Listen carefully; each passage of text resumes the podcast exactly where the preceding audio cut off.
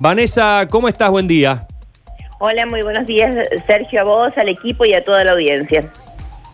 Eh, ¿Han bajado precios de algunos productos? Eh, puede que algún segmento o en algún tipo de verduras, pero en nuestra medición hubo un incremento. Si bien desacelerado, 0,93, el incremento de mayo, bueno, con respecto a los meses anteriores, eh, es, es menos. Pero bueno, en los últimos 10 días de mayo nosotros observamos un comportamiento de incremento en cuanto a algunos productos puntuales. No subió todos los productos de la canasta básica alimentaria, sino principalmente se vio reflejado en, en algún tipo de corte de carnes, quesos, aceite eh, y bueno, huevos, otro incremento más a los que ya se venían eh, eh, recopilando en, todo el contexto de pandemia. El huevo ha sido uno de los incrementos que, golpeó fuertemente en todos estos, en dos meses y medio. Se habla mucho del tema gaseosas, acá me han dado marcas de algunas que, que hasta reciben los almaceneros o los, o los propietarios de este tipo de locales, reciben hasta tres de regalo por cada una, que por eso tanta lomitería que te regala la gaseosa con, con el lomito y esas cosas. Fíjate vos que en el contexto de medición de qué se está consumiendo, lo que se dejó de consumir, uno de los porcentajes más altos, es con el respecto de gaseosas. 26,25% ha sido la caída.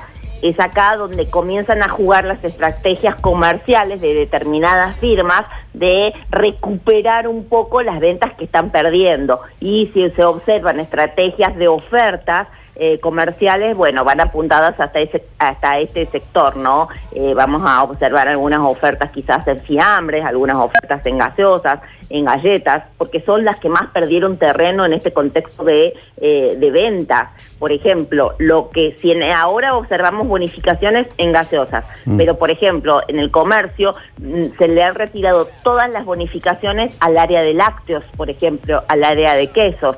Antes la, la misma empresa se traía una serie de bonificaciones, entonces uno podía poner ofertas en cuanto a leche o yogures. Esto, al retirarte las bonificaciones, son incrementos encubiertos. Entonces, por eso decimos, de los 50 artículos que se miden para la canasta básica alimentaria, eh, bueno, hay algunos eh, que han venido con incrementos y en otros pueden llegar a aparecer estas ofertas. Eh, si vemos, por ejemplo, en el segmento de bebidas alcohólicas, sobre todo en línea de vinos finos y premios u otras bebidas blancas, podemos encontrar muchas ofertas y con precios hasta incluso más bajos que hace un año. Bueno, estrategias de venta como para recuperar todo lo que se ha perdido. Marisa, ¿cómo le va? Buen día. Luchi Bañez le saluda.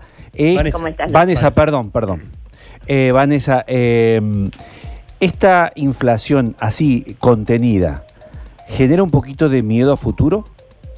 Y es una inflación contenida y reprimida, no dominada. ¿Por qué?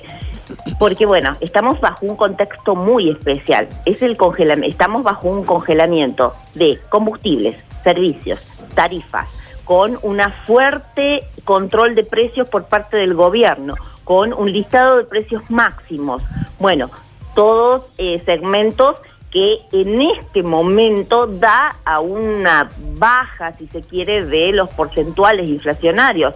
1,57 nosotros medimos de inflación. Bajo este contexto, esto es lo que está sucediendo. Lo que pasa es que para más adelante hay que observar qué va a pasar con esta gran emisión monetaria, con este desdoblamiento del dólar y qué va a pasar con el futuro descongelamiento de combustibles, servicios y tarifas. Mm. Está bien. Eh, puede que también por el otro lado esta fuerte caída en el poder adquisitivo y este caída en las ventas eh, pueda ser el anclaje como para que los productos más adelante no suban tanto porque no va a haber forma de comprarlos o de adquirirlos, pero bueno, eh, sí, por supuesto, la incertidumbre para más adelante está siempre presente y que no se haga un rebrote inflacionario para más adelante. ¿Ustedes coinciden, Vanessa, con este 0,7 de Córdoba o, parece un número algo dibujado, digamos, de inflación?